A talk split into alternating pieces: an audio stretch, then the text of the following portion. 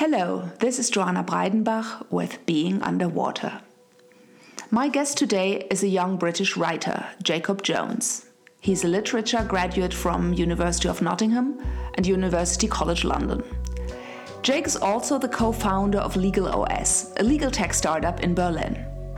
My connections to him are manifold.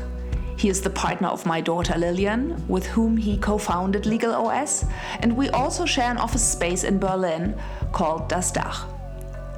From the beginning of this project, I knew that I wanted to include Jake. I believe you will understand the reasons after listening to our conversation. The word I would attach to Jake is intense. He's an intense listener, thinker, researcher, and communicator with a huge range of interests, from martial arts to the Beatles, from Cormac McCarthy to British politics. In our conversation, he jumps right in, revealing a medical condition he has had since age 18. He also very openly speaks about his OCD and what has helped him make sense of his obsessions and turn them into real assets, enabling him to lead a highly productive life. I was also very touched both by the importance of family and his struggle to understand his place in the greater order of things, a realm difficult to articulate, but to which he clearly has a strong connection.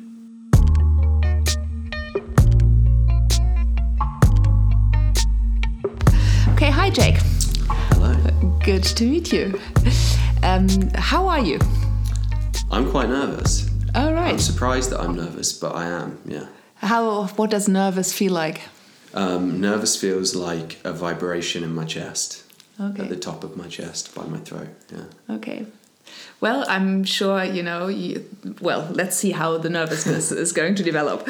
Um, but um, I wanted to ask you start off with um, a very basic question about your life. I mean, I know that you are 30 years old, um, and I know a bit about uh, your life until now. But maybe just tell me what would you consider to be your most significant steps and phases if you were to present yourself to an outside audience. How would you do so?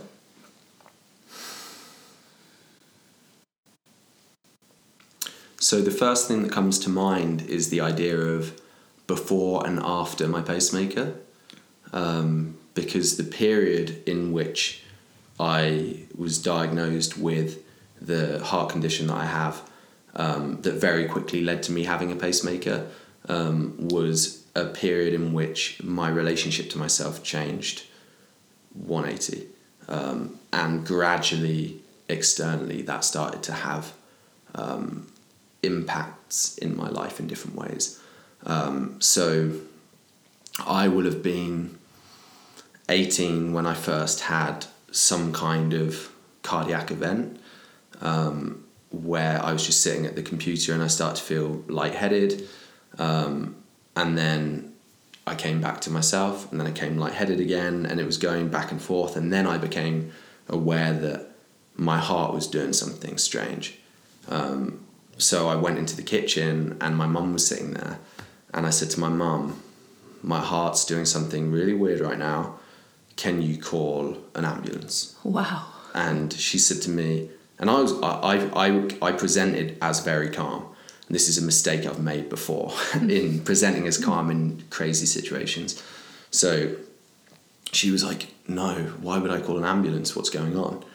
And she lost her dad to a heart attack when he was young. So this was clearly something that was triggered in that moment. And she froze, couldn't do anything, sat there looking at me. And I said, Mum, okay, no. And I didn't feel like I could call an ambulance because I was dealing with this. Right. And every three or four seconds, I felt a shot of adrenaline. So I couldn't really control myself. So um, I had this whole external calmness that was not what was happening, not a reflection of what was happening inside. So I went through to the lounge and I spoke to my sister and her boyfriend at the time, Simon, and I said, Guys, my heart is doing really weird stuff. Can you help me and call an ambulance? And Simon said, Call um, NHS Direct. This is as I remember it, it might not be accurate. Um, and NHS Direct, you can call and they give you advice on what you should do next if in a semi emergency. So I called them up and the nurse on the phone said, "Can you tell me what your heart's doing?" Um, just kind of speak it out, and I spoke it out, and she says, "Okay, so I'm just gonna call an ambulance for you. I think there's one in your area." And I remember thinking, "Whoa." Wow. What is this? What's going on? I had no idea. I'd never had any type of major health problem before. Um, and within 90 seconds, there was an ambulance there. And it was a rapid response unit Wow. that was in the area. And they walked in. And I'd read before that paramedics never run. So I thought, I don't know if this is serious yet. And um, they came in, I was at, at my kitchen table, and they came in and they put me on an EKG, put all the different monitors on me, asked me to breathe out hard and do all these different things. And then they said to me, it's not um, this isn't serious you don't need to panic it's just atrial fibrillation it's very common H- have you taken anything no have you had a lot of coffee no um, okay well we don't have the right equipment here so we're going to call an ambulance in the area and they'll come. And they did calm me down but they're calling an ambulance. So the ambulance comes they wheel me out on a thing and take me to hospital and the paramedic says to me um, uh, the paramedic actually the paramedic says this is my abiding memory of the event. The paramedic says to the driver um, put the lights on but um, we can drive steadily um, unless something changes and i'll let you know.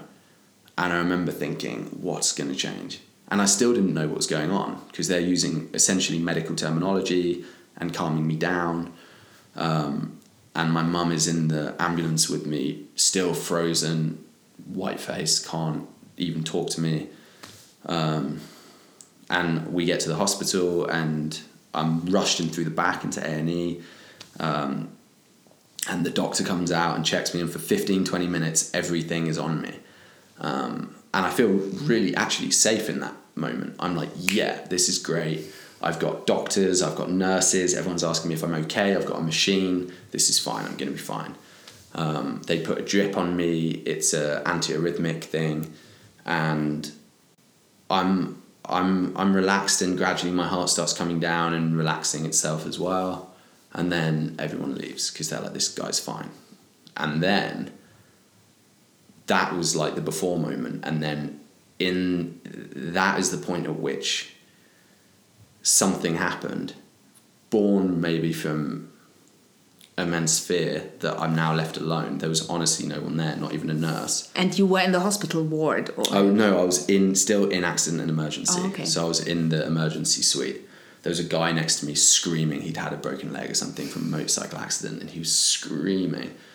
And my all the alarms on my um, monitor, were going yeah. off, and the, the light was flashing. And the nurse came along, and just looked at it and just muted it, and then walked off. And I was like, I mean, now I understand much more about it, and I know why she did it. It was beeping because I was in various different weird states, but they knew that, so it was fine. So she'd muted those, but it didn't mean that if it went into an emergency, it wouldn't still go off. So I was there with these emergency lights going off, lying in bed, and the final thing the nurse said to me when she muted it is, "You'll be fine, but if you feel a tightening in your chest, press the button." And I had this red button, and then she walks off, and five minutes later, this I get this feeling in my hands to begin with, and then it goes up my arms, and then it goes into my chest, and the tightening, and my diaphragm's tightening, and I feel like I can hardly breathe. Um, even now, as I, I say it, I can feel I'm talking faster, my breath is shorter, and I, I'm connecting back to that. I feel really like embodying that. Well, I mean, uh, me as a listener does the same, you know. So uh, yeah, and then um, yeah so i i felt this tightness in my chest that she said if you feel let us know. And i pressed the alarm and no one comes. And press the alarm and still no one comes. Um, and i really thought i was dying. I was like this is i'm ha- or, i thought i was having a heart attack. Um, and i had all of these flashbacks of little silly things um, of uh, a girl who I'd met a few weeks before, of um, friends of mine who I'd had a nice time with at a party a month before of a football game I was meant to be in the next day. Like little things that seem so banal and small. It was not the big things I was thinking about. I wasn't thinking about my parents, really. I wasn't thinking about my life and my future. I was thinking about these tiny, cute little things that I didn't want to not experience again. Um, or that I felt I'd missed something important in them and that I wouldn't be able to follow up on them. So I was ma- making a list throughout this of all the different things I was going to do in response to these tiny things once I was okay, if I was okay. And it was stuff like um, call that girl, um, hang out with these friends in this way again, play this particular video game. Um, whatever it was, I, I, it would take me time to think of them now, but you, you get the idea. Um, and no one came, and eventually the feeling dispersed. But the minute that it started dispersing, and I'm playing with memory now, so I don't know if it went like this, but I know that this is how I've remembered it. I felt like this tiny experience of seeing all of these little moments and having um, things I wanted to do if I was okay, that that had been something massive. It had been something like like in the theme of this podcast, like I was seeing my inner world that I hadn't seen. Mm. Um, but then the next day um, or that night, I was moved into the acute assessment unit. I had tests done to see if I'd had a heart attack. It came back negative. Um, they kept me on observation. They noticed my heart continued to do strange things, but they said, well, you're a very fit young guy who does a lot of different sport. Maybe this is a consequence of that. And it's really common that you can have little hiccups with your heart if you're young and doing a lot of sport. So they let me go the next day. And I even went to watch the football match I was going to be playing in. And everyone's mad at me. Oh, where are, why weren't you? Because I turned up 10 minutes into the game. Um, but at that time, you felt that this was a life changing event? Not the heart thing, mm-hmm. but that moment when mm-hmm. I'm lying down. Right. I felt like it was, I mean, as a consequence of my dad and my granddad's religion, Roman Catholic, I, any innate experience I've had in my life, I've found ways to understand it which have been through the lens of Catholicism. All right. So I was like, that was a religious experience and something happened with God. That was my understanding of it. And at that time, you really truly believed in God. That was what you thought.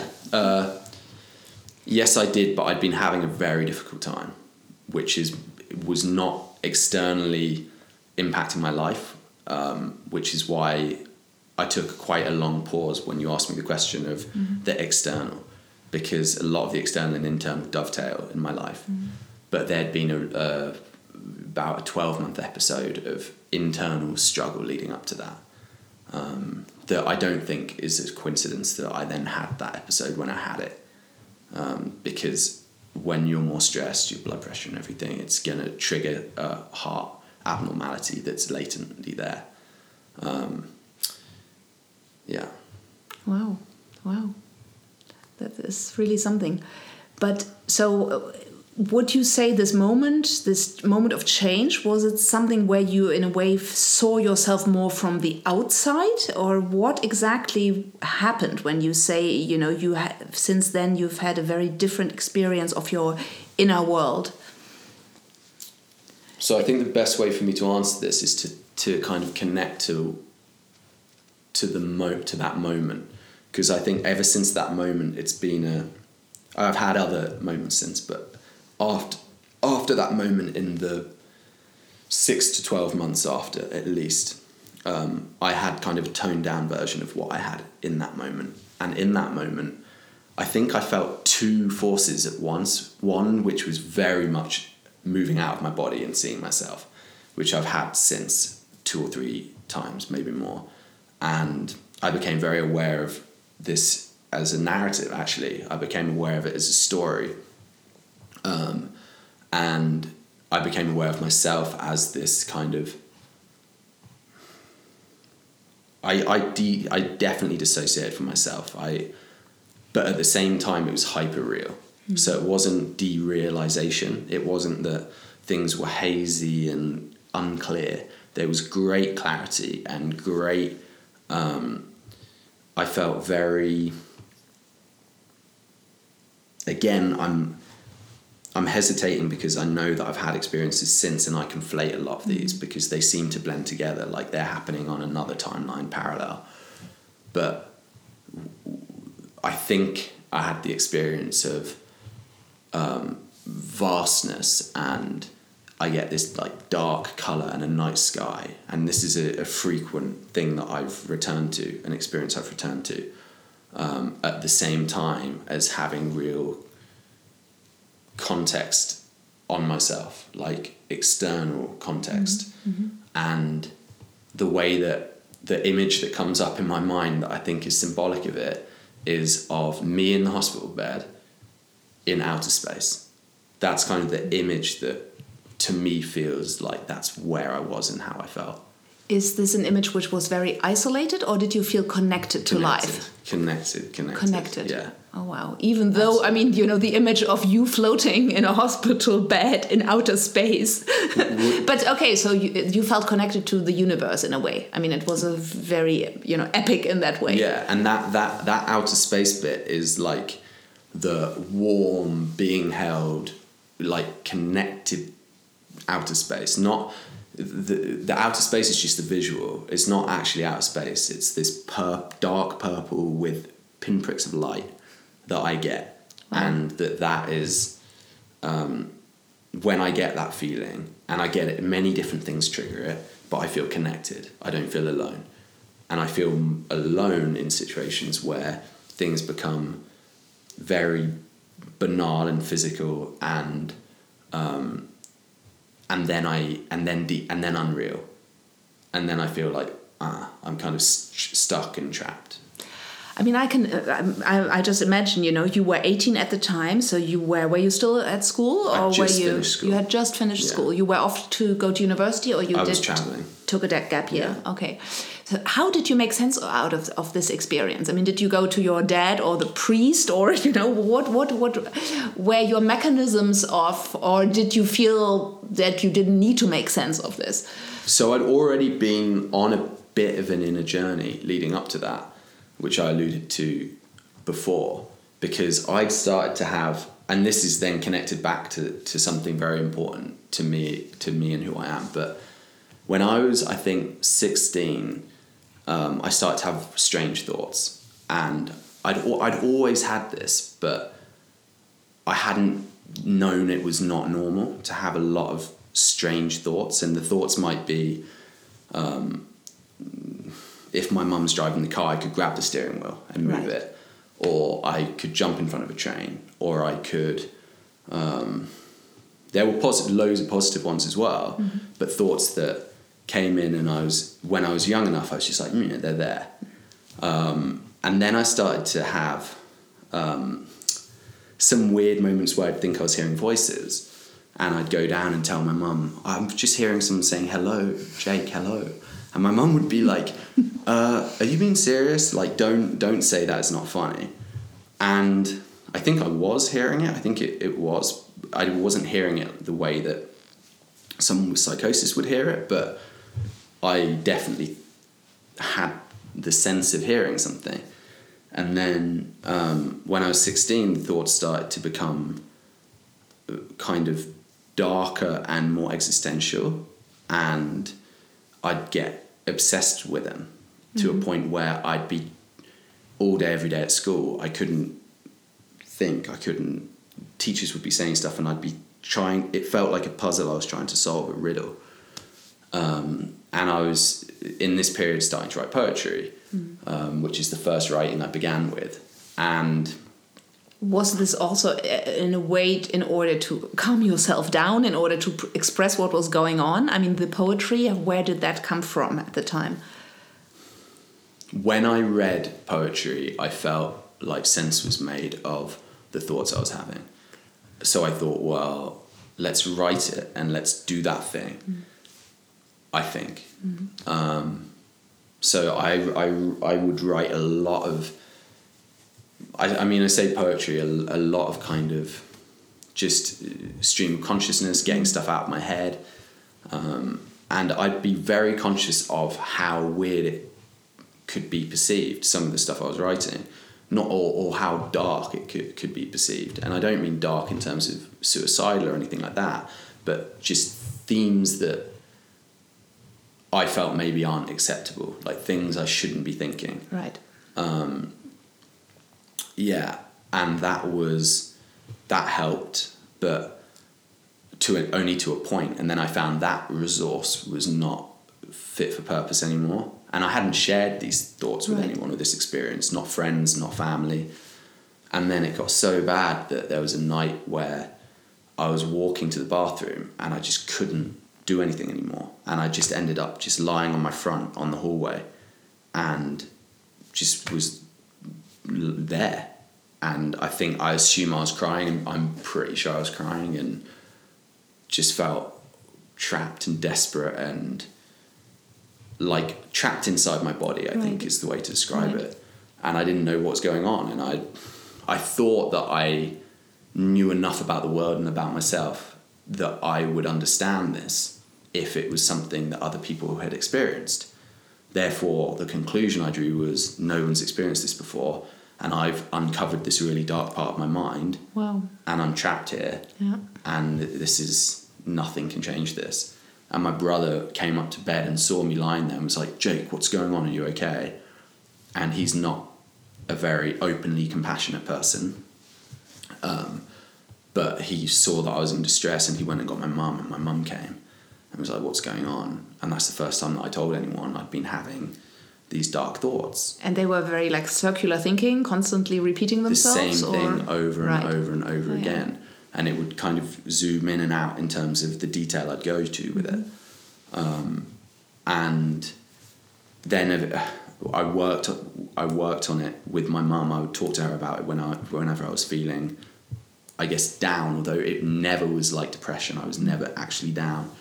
And my uncle is a psychiatrist, and eventually we spoke to him, and he said he thought it might be just anxiety or just anxiety. That it might be anxiety, um, and just said to me, "Don't do marijuana. Never do marijuana because that is what you're experiencing right now. That is triggered by marijuana." Um, so that's what I took on board, and then my mum.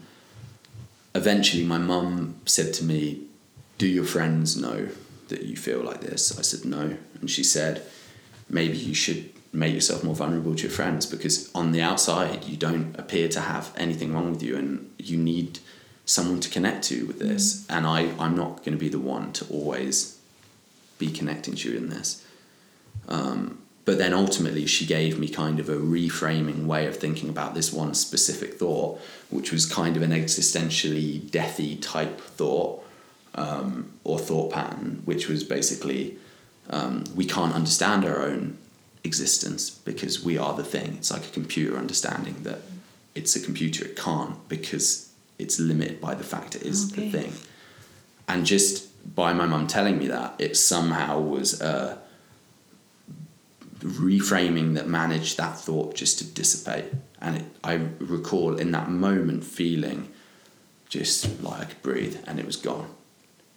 And then all these thoughts turned to other stuff.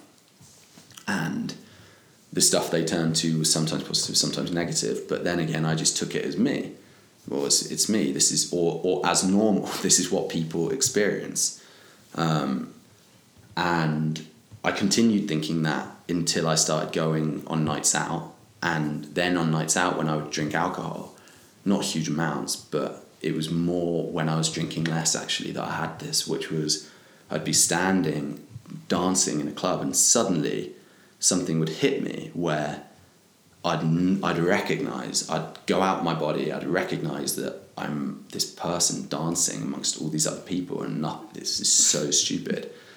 And I'd message my mum and say, I'm standing in a club and I'm dancing and this is stupid. Why am I doing this? This is nonsense. And my mum's like, it's fine. Like you're a bit anxious. Like go and find someone or go home, or whatever it was. And normally I'd then go home. Um, and it wasn't until years later that I was in Tinos. Um, yeah. And there was a huge amount of um, fear triggers um, being alone, being in this house where there were these bugs on the floor, huge bugs that would just be running around and we, we wouldn't know where they were and they'd be millipedes and there'd be bees everywhere and it was just loads of different things that just made me on high alert. Um, and I didn't recognize on uh, recognize I was on high alert because at that point I had a sense of myself, but I wouldn't know that okay I need to now calm myself down or anything. So I allowed it to build up. And then one night I was getting ready for bed and had the thought that I could hit my head against the corner of the sink. And suddenly a shot of adrenaline went through my chest. And I was like, what was that? And it was a thought like any other thought to me. And as I thought, everyone else thought. Um, so the way it came was very as close to someone saying it to me as possible, like a very clear thought. Um, and I like looked away and was like, "Well, no," shook my head um, and tried to just, I guess, shake the thought away. And then I was washing my hands. I had the same thought, and I, I had su- such a strong compulsion or such a strong sense that this was something that I could do that I had to leave the bathroom altogether. And I think I was probably showering and had to stop. Um, and I tried to gather myself. I took some breaths, and I couldn't go back in because I was like, "What if? What if I do hit my head on the corner of the thing?" Um, and I had a huge panic attack and had other crazy thoughts come into my mind, but ended up trying to sleep it off. And then I woke up in the morning, and it was like someone had turned the radio from two to eleven and it was blasting in my ears, and I had every thought under the sun.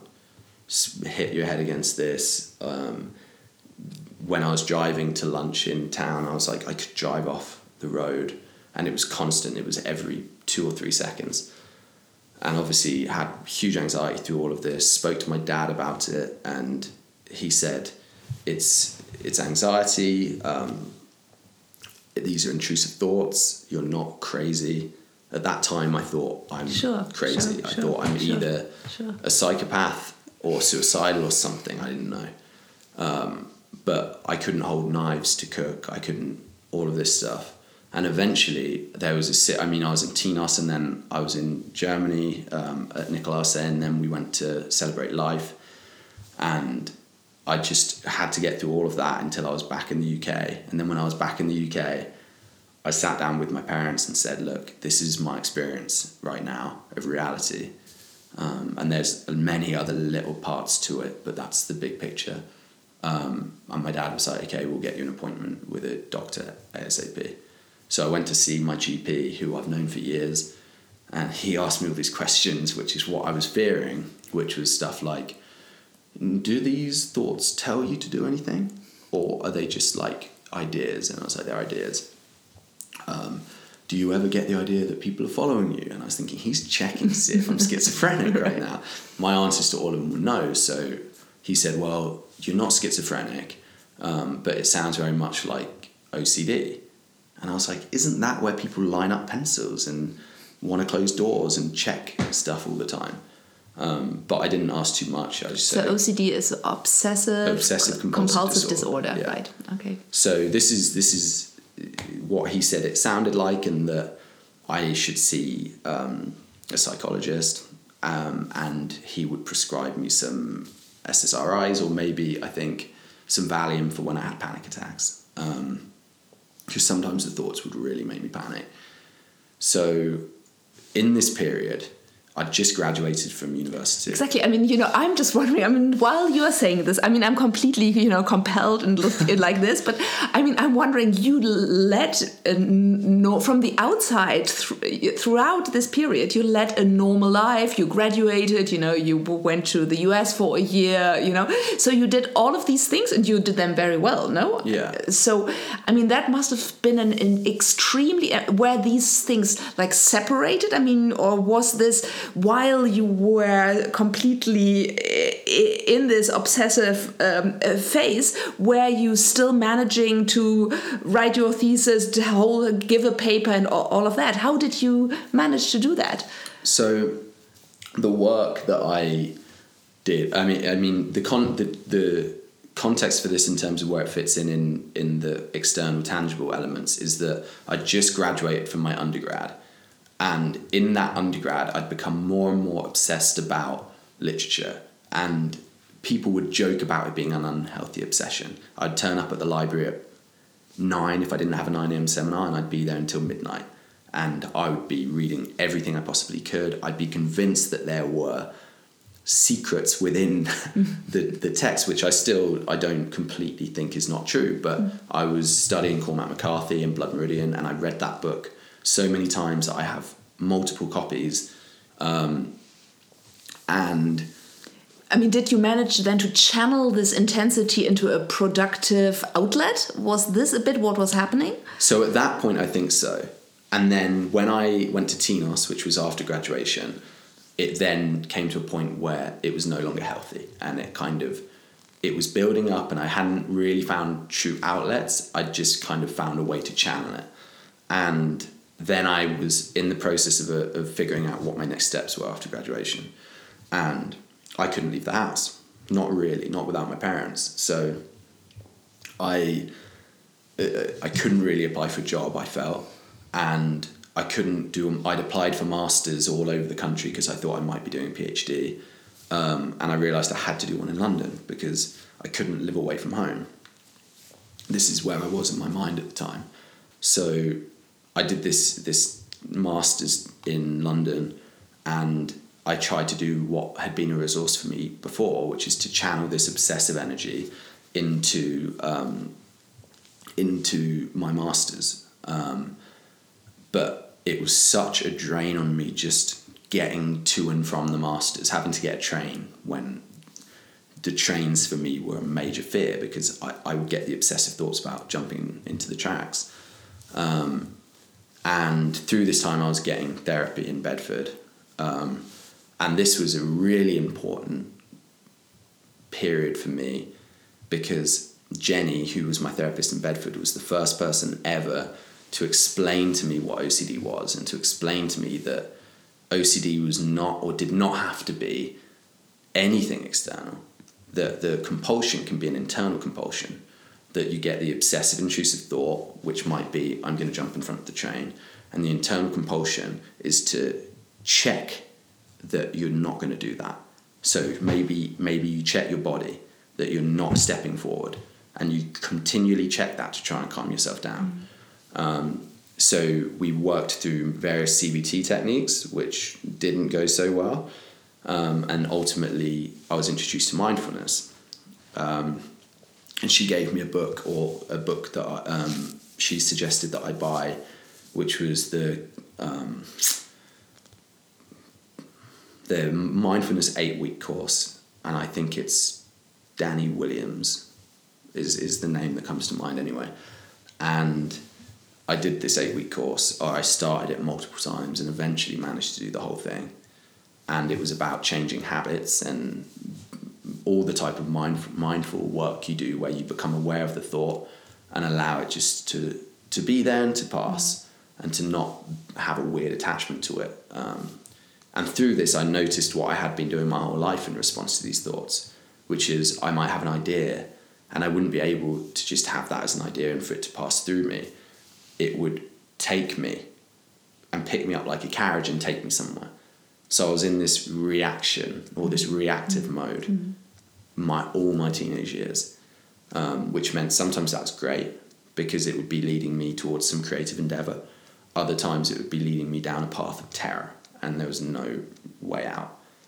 Um, so yeah, I began I began meditating every day, and it was just body scan in the morning, um, and then tiny little check-ins throughout the day, um, and then in the evening, I think there was a fifteen minute meditation of breath. Um, and what I found the most helpful was the tiny meditations throughout the day, the two minute check in, just where are you now? Okay, that's fine, move on. Um, and it, I, I think that was really what enabled me to kind of relax into my OCD. And for a long time, I resisted saying or calling it that or putting a name to it because I thought maybe it wasn't so healthy to consider myself pathological in some way. Um, but over the years, I've found actually all of the really cool things that I do come from me being able to relax into the OCD. And I'm doing air quotes because of the fact that it's who I am, it's just how my mind works, and maybe that can become something that is difficult and maybe it needs to be managed in a different way to how some other people manage their inner worlds. But it means that I have a framework to understand how to manage it. Um, yeah. So how how has this developed then? I mean, the period you are talking about now was maybe what like three, four years ago. Um, five years ago. Yeah. Five years ago.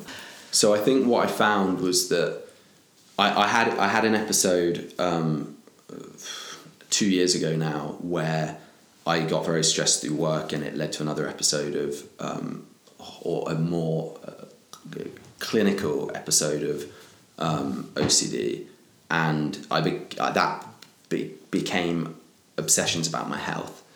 Um, but that's because of the fact that um, my my mind moves a lot faster than my body, right. or the information coming through sure. comes a, a different speed to my body, and I, it took me a long time to recognize this, but I recognized it after this episode because the solution i was having migraines every day and i, I was having i couldn't feel my hands properly all these weird different things and then i ended up having a lot of different external input about how to relax my body um, baths meditation body scan meditations and a massage and all these different things together um, made me realize i was holding a huge amount of tension in my body and that that tension had built up because of the fact that my body actually wants to move quite slowly. Mm. And this is something that I've discovered in the last two or three years that my pace is much slower than I thought it was. My body wants to actually be really slow, and maybe maybe that does look like rumination sometimes. Maybe I'm sitting there and thinking about one thing too much, and maybe that can be unhealthy.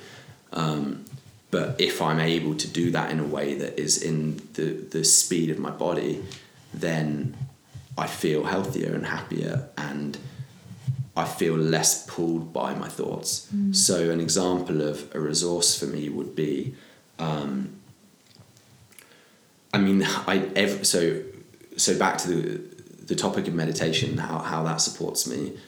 Every day, I meditate for two minutes every 20 minutes or 30 minutes. Wow. And I'm not doing it where I'm like, time to meditate. Mm. But if I didn't do that, my mind would just get away with me, okay. away from me. Um, so in, in periods of stress, I forget to do that and I don't mm. check in. Mm. And I get more and more wound up and I start to see myself or I feel myself getting angry and I feel that in my chest and I dissociate from my hands. That's a really quick thing that happens for me now. And then I get angry and I feel anger really quickly and easily. And it's worse when I can't express it because anger is expressing anger is a really nice way of returning to my body. Okay. When I express anger, I'm like, okay, I'm home and I'm back in my body. Um, but the the main the main resource is more of a conceptual one. It's more of like me trying to understand and this is a process i'm not i still i don't do this so well all the time but it's reminding myself and being aware of the fact that my bo- the speed of my body is the right speed Right. And the different things that help that are the meditations I just talked about, their um, sport, um, especially learning new skills like the skiing that I've been doing for the last week, um, and climbing, um, finding something that is actually kind of an obsess an obsession, but that when expressed through my body grounds me. Right. So it's like, okay, I'm obsessed about climbing, no question. I'm watching climbing videos for hours every day. But when I'm climbing, it's returning me to my body and grounding me. Mm-hmm. And when I go to sleep at night, I fall asleep in 30 seconds when my head hits the pillow because I just think about one of these things. And this has been a resource that I found before, but that I wasn't aware was a resource. So I kept being pulled back to martial arts, which is essentially knowing how your body moves. Um, and I didn't know why. And then as I've kind of learned more about myself, I've learned that the two reasons for that are one, that I experienced a lot of fear um, f- uh, from a physical threat. So I always wanted to have that to prevent that fear. It was a um, safety mechanism. Um, and the other because of the fact that it was good for me and it it brought me back to my body. Okay. What about your? I mean, you spoke quite a bit about the body and the slowness, the comparative slowness of your body uh, with um, compared to your mind. What about emotions? How how easy is it for you to recognize what you're feeling? That's that's a funny question because of the fact that I recognise it very well and I express it very poorly. Um, Ah, right. it, it get I'm better now, but I I don't know how other people feel, but I feel a huge amount. I don't know if that's more or less than anyone else, but I get impacted by. I can listen to a song and thirty seconds into the song, I'll be overwhelmed with emotion, and I would have to walk out the room during parts of a movie or a TV show if I'm watching my parents and I felt like I was about to cry because I didn't want someone to see me cry. Right. And this would be almost every TV series I'm watching and every episode of every TV series. wow. So- okay, well, I think I can tell you that I think you are feeling your emotions more acutely than most people because most people actually say that they feel, you know, they feel that they don't feel. No, so the numbness in a way that you don't have an adequate co- contact uh, to your emotions. I think that is much more uh, frequently the case. Okay. Okay. Well. That okay. that honestly surprises me. Just because I, I I have one friend who I talk to about this type of stuff. He's a psych, psychologist, sports psychologist, um, and he also has various mental health um, things that he deals with, and he feels a lot. So he's like kind of a brother to me, and we talk about this stuff, and it, that's my context. Um, but what what I always found easy to express, as I said earlier, is anger. So much so that my parents used to talk about ang- getting me anger management when I was younger, um, and my, I wasn't allowed to do martial arts until I was sixteen because of the fact that my dad probably thought. God, if we pair this anger with physical competence, what's going to happen? Um, and but but sadness um, and I think fear I did I didn't ever feel comfortable expressing. Mm-hmm. Um, is this the Britishness or? This is this is being called a crybaby as a kid. Okay. All right. I would always cry about everything, and family members and everyone apart from my mum. So friends, family members, everyone would always say, "Don't be such a crybaby," wow. and that meant that I learnt that to be crying isn't something you're not meant to do.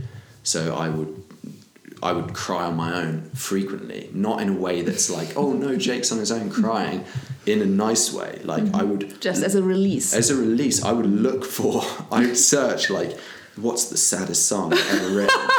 because it felt so great to just listen to this stuff and feel really sad and read a poem. Um, Philip Larkin, um, I think it's Aubade, I'm not 100% sure. There's a few Philip Larkin poems that used to make me cry. Um, and it, it it's just great. I love it. I love feeling like that. I love weeping and feeling so overwhelmed with um, emotion. And it's, it's very rarely sadness, the crying. The crying is just feels like a Yeah, yeah. connection. Like I feel like connected to myself. Um, so I, I, I hunt out that stuff. And I mean, I, I listen to so much music and it moves me crazily. But Yeah. Wow. I'd love to move on to your the creative. I mean, we've spoken, uh, or you have spoken already quite a bit about, you know, how your your own productivity and how your own creativeness and creativity is an outlet also uh, of your inner world. Um, so, I mean, I know that you are writing a lot. You are writing currently. Involved in writing a screenplay, but you are also with the Berlin startup. Um, you are a co-founder of. You're also very creative in doing product design and um, many kinds of um, things. So, how do you experience your this creativity? Do you experience it as a very direct outlet of who you are? Is this a very mental ex- exercise in many ways? Like when you are writing, for example, um, are you somebody who sits down and writes down many things and then weaves a story out of that, or do you? Does it cook up in you inside? Do you? How how do you how do you move in that way? so the inspiration always comes from reading or hearing or seeing something. Okay. And it would just land and it's there and I know that it's something. And that's a physical reaction That's in a way. totally physical. It hits Yeah. me like, um, it's like an aha moment. Mm-hmm. Like, ah, that's really cool. And I, I'm not always sure why. Mm-hmm. And it's a very, the scope of the idea is always very narrow. So I wrote something last year which was about Diego Maradona as a child. Um, and that came because I was getting excited about the World Cup. I was watching loads of um, videos of footballers, and Lily said to me, um, "What is the why why are you so excited by football and these footballers? And I said, let me show you just one video. Um, and it was the video of the BBC introduction to the 1998 World Cup. And it's got, I think it's called Pavane, is the song. Um, it goes, da, na, na, na, na, na, na, na. and that plays, uh, there's an orchestra playing that. And it's a view of a French restaurant because the World Cup in '98 was in France, um, and over uh, kind of superimposed onto various items in the restaurant are snapshots of magical moments from the World Cup. So it's Johan Cruyff doing his Oh, Cruyff. oh, turn. I was in love with him when I was, I think, 12. It's, so it's, Yo, it's Johan Cruyff, this beautiful artist and footballer doing his Cruyff turn, and it's um, uh, Ronaldo scoring in the World Cup final. All of these, anyway, no, because that was two thousand two. But the, these different elements, uh, Baggio hitting the uh, skying the penalty in 1990, uh, 1994, and Maradona scoring his amazing goal against England in seventy eight or eighty two, whenever it was. Um, and I realized as I showed Lily this um, video that football was my mythology. It was the thing that not for my entire life. It wasn't a framework for my life, but it was it was a framework for understanding meaning and for um, it was something that it was something that connected to my idea my ideas. I had of story. It was the the great this great story this epic with real clear characters and villains and um, each character had a different motivation and there were antagonizing forces and there were rivalries. Um, so this this was for example this is to to to go back to why I, I talked about the France 98 intro for, for the BBC is that um, this was an inspiration for me when I saw Maradona dribbling the ball and I thought I just imagined him as a kid being given powers by a god his father. And I just thought that that's a great story like that. There's so many reasons why that's a great story, and I can intellectualize it to explain. But that's a great story, and I felt really inspired to write it.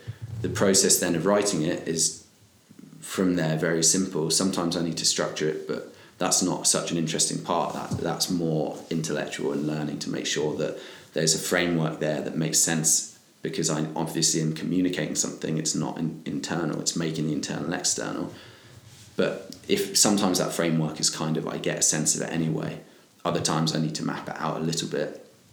Then the act of writing itself is very very much internal and it's very much connecting to the idea and to the story and in feeling it and so much so that I need to be unconscious of the act of writing. So the minute that I'm conscious of writing, it goes. Hmm. Something in the voice goes, whether that's that I start to my sentence structure starts to become repetitive, or um, the I start to write elements of the story that aren't important to the narrative through line, or um, So it seems as if you are really move into a different space, no, when you are writing. So uh, do I understand it correctly? So there is like an initial impulse where you feel something very strongly, uh, which is like the DNA of the story and the message you want to transmit. Yeah. And then whenever you, you know, because you don't write in one stretch, you write. You know, uh, whenever you go back to the story, you in a way immerse yourself again in that original inspiration. Yeah. So with the Maradona story, for example, when I began writing it, because you, I, I never know what, what the story is going to look like in terms of the voice, and when I say voice, I mean sentence structure and how the um, the narrator comes across. Whether it's third person or first person doesn't make a difference. It's still a voice, and I so I sat down with the Maradona idea. I read a bit about Maradona's childhood, and through this process of reading, at some point I get the impulse to write. And what that feels like normally is like a buzzing inside me and an excitement and a joy and a sentence. And it, it might be Diego Maradona was seven when he discovered his father was one of the gods, which is with the sentence that came to me. And I was like, okay. And from that, there's in there, there's already the um, character Diego. There's the um, a story a story arc in him discovering his father is one of the gods. There's a tension because you, the reader says, "Well, Why? how, what, how is he one of the gods?" and there's so many things happening there that you couldn't you couldn't come up with that sentence. I don't think if you're sitting there and trying to. Or maybe you could, but it would take a very long time and it wouldn't have the same punch to it. Um, so I then sit down and I just begin to write and some sentences I find myself drifting back out and becoming more aware of the act of writing and more conscious of the fact that I'm writing. And normally then I read back the last few sentences and I notice that they're a little bit off and I have to delete them and I go back from where I was. And then to return to it, let's say the following day I would return to the coffee shop. I've written 700 words. I would then read back from the beginning and continue to read it until I feel that impulse and that sentence and that buzz and that joy again. Mm. Yeah. It's so interesting because listening to you, I really feel that this question of somehow, you know, the podcast is about inner and outer. And I, I think many people have a problem with talking so much about their inner life. But with you, I get the in, information in a way that it's completely interwoven. You know, now the inner becomes the outer, the out, outer becomes the inner, that it is very much, that there is not really that much of a separation between them. Even though, I mean, knowing you, uh, you know, also from the outside more. Um, you know, I also know that you know what you are now sharing is not what you share in everyday life. Yeah. No, so I mean Yeah. that's but that's really, really, really intense. And what I also must say, what I really like is I get the feeling that you speak about yourself, but you are always connected to very many different spheres of concentric circles in a way. No, it seems as if so. When you would say when when you look at your life what is like the entity you are most connected to? Is this the you? Is this the do a lot of your thoughts um, and processes revolve around yourself or about you know your you know family or um, the, the country you live in? Or how would you describe this? How much of the world do you inhabit? I mean, that's a that's an interesting question because of the fact that a lot of different things came up in me as, as you asked it. The first being that when you said, Is it you? my immediate response was no.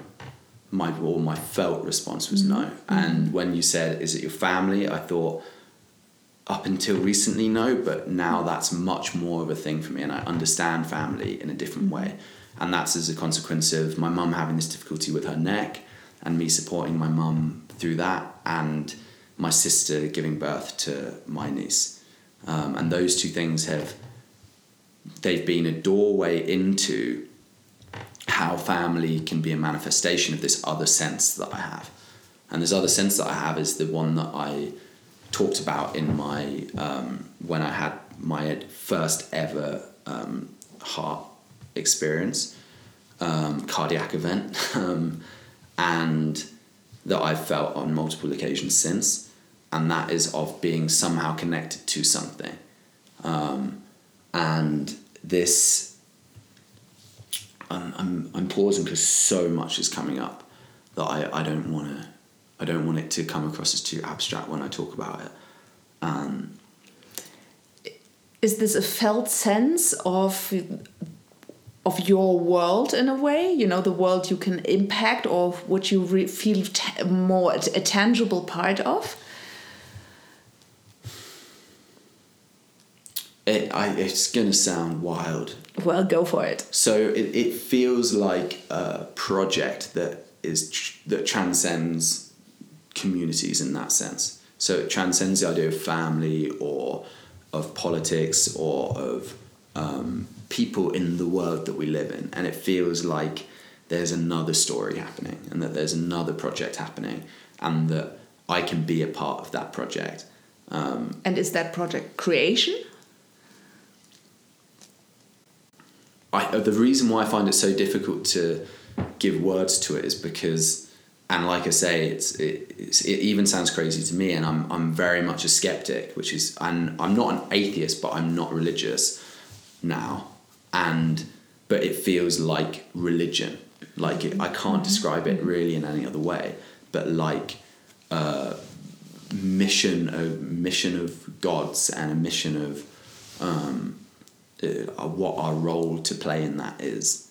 Um, so much so that I have philosophized about w- what reality is in relation to this mission many times. I've thought about the idea of time and consciousness, time and consciousness being the lens through which a higher power is exploring matter. And I tell my parents about this, and they're like, "Why are you thinking about this stuff?" But it seems almost more important than what's happening here in my life. Mm-hmm. Um, and when I'm when I talk to people, friends of mine who love to party and love to socialize an enormous amount and do loads of stuff, uh, which I don't do, they they're kind of like, oh, aren't you a bit boring? Is kind of their response, and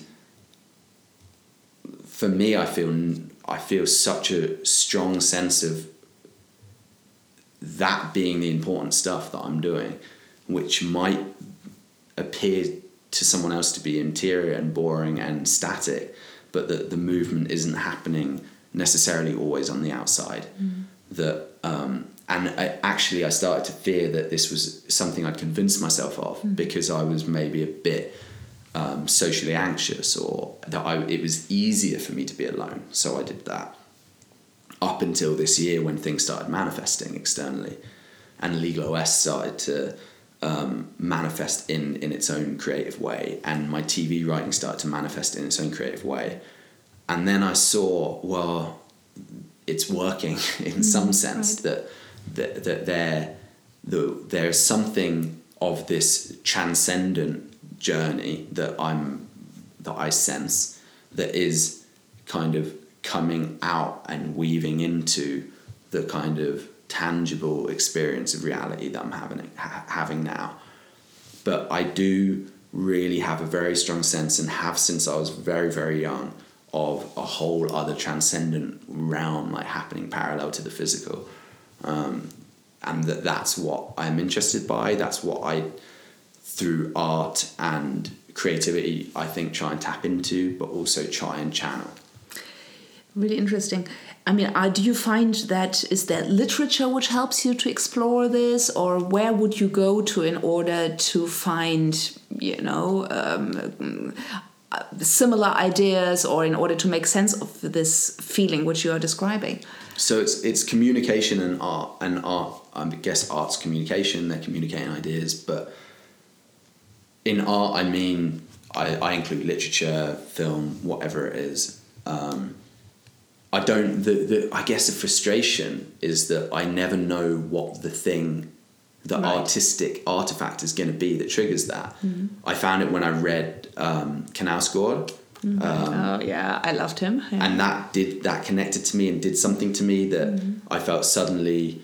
The feeling I get is that I could die now and it would be okay because it reminds me that there's a I'm connected to something else. Mm. Um, I've also had that through a number of movies. I had it in Richard Linklater's Boyhood, mm. um, mm-hmm. and I've I have it in music. Mm-hmm. I became obsessed with the Beatles because. I found that they were a way in, okay. and suddenly I could listen to the Beatles and feel this thing. Mm-hmm. Would you say that this is a specific layer of consciousness, or you, you know, because I mean, you are also doing a, a meditation course, uh, and the, the, spiritual teacher Thomas Hübl does offer a certain kind of map of consciousness. Yeah. Um, is this something where you feel that this could be part of your answer, or are you intrigued by that? What um, mystical teachers are offering?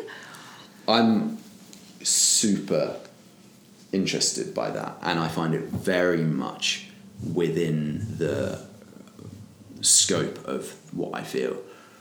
Um, and from from even as a teenager, I was reading the Tao Te Ching and various mm-hmm. different Eastern mm-hmm.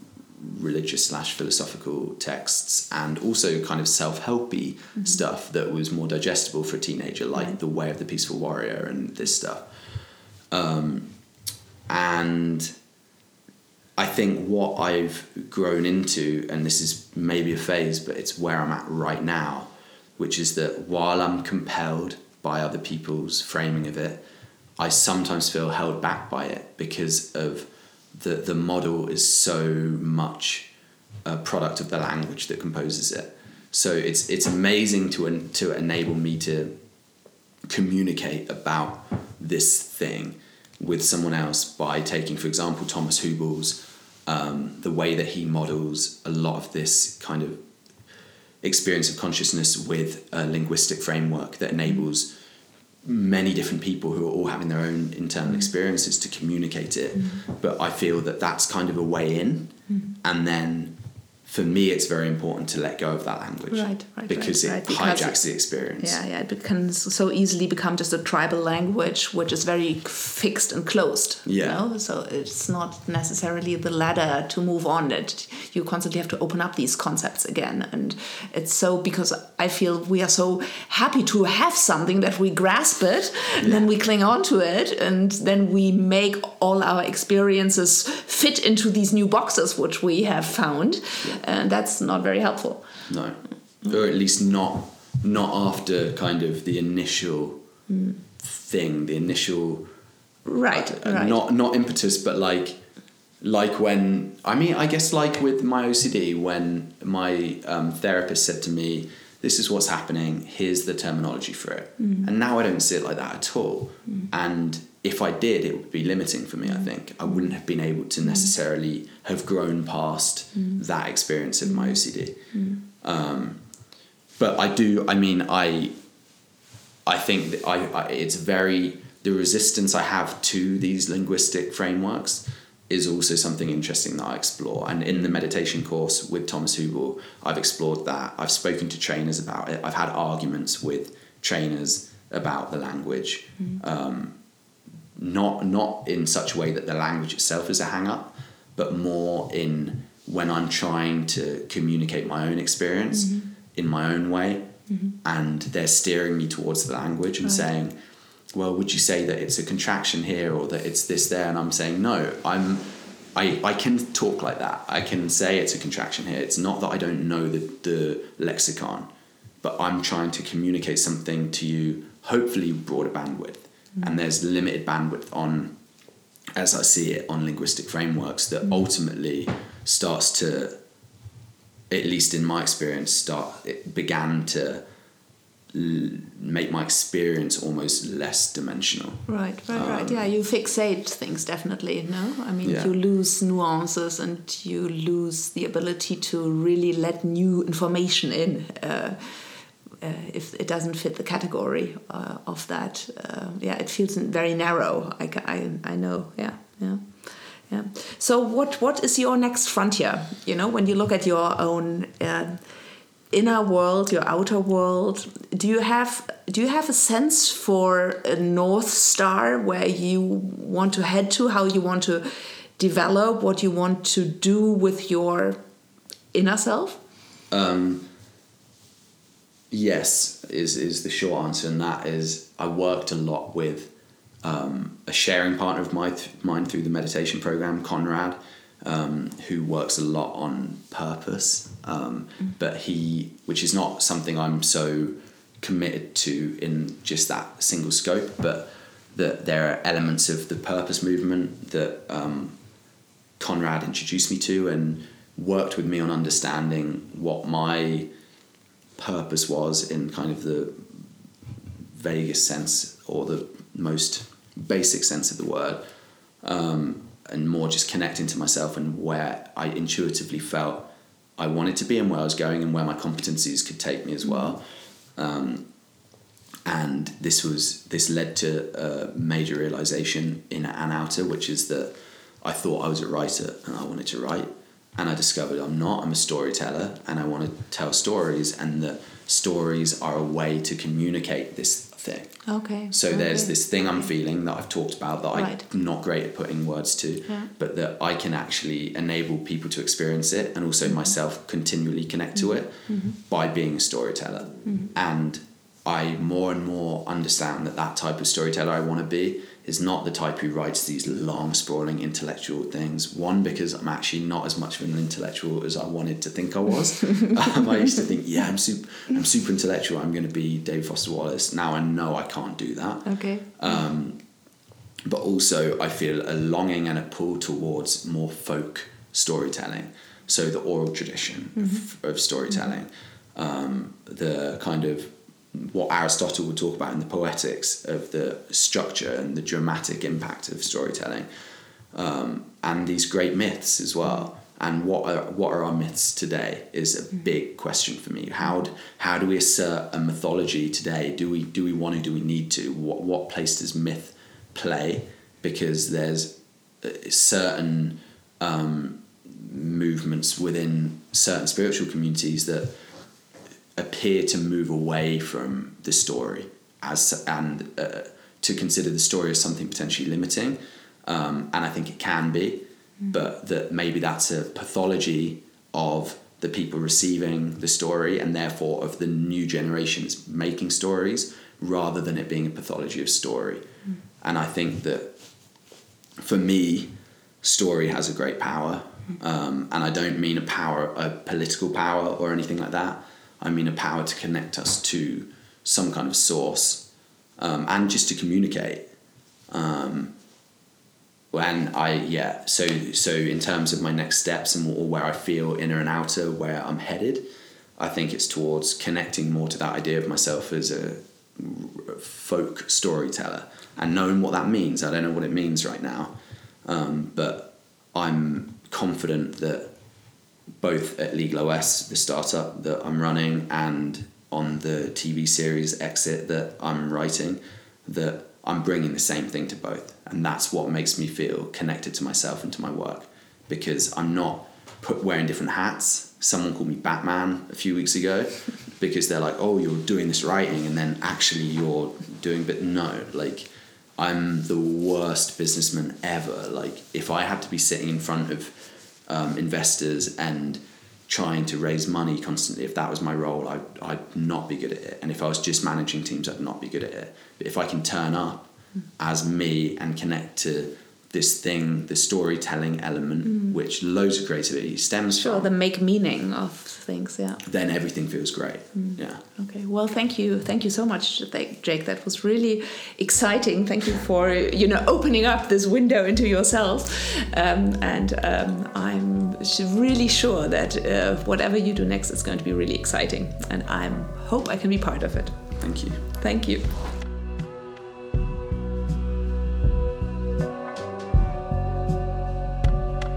Being Underwater is created by Joana Breidenbach and edited by Sienna Powers. The music is produced by Angus Sewell McCann and Vincent Augustus. If you like this episode, please remember to subscribe, rate, and review wherever you get your podcasts. This really helps us spread the word. You can also check out our website at beingunderwater.com or at joanabreidenbach.de.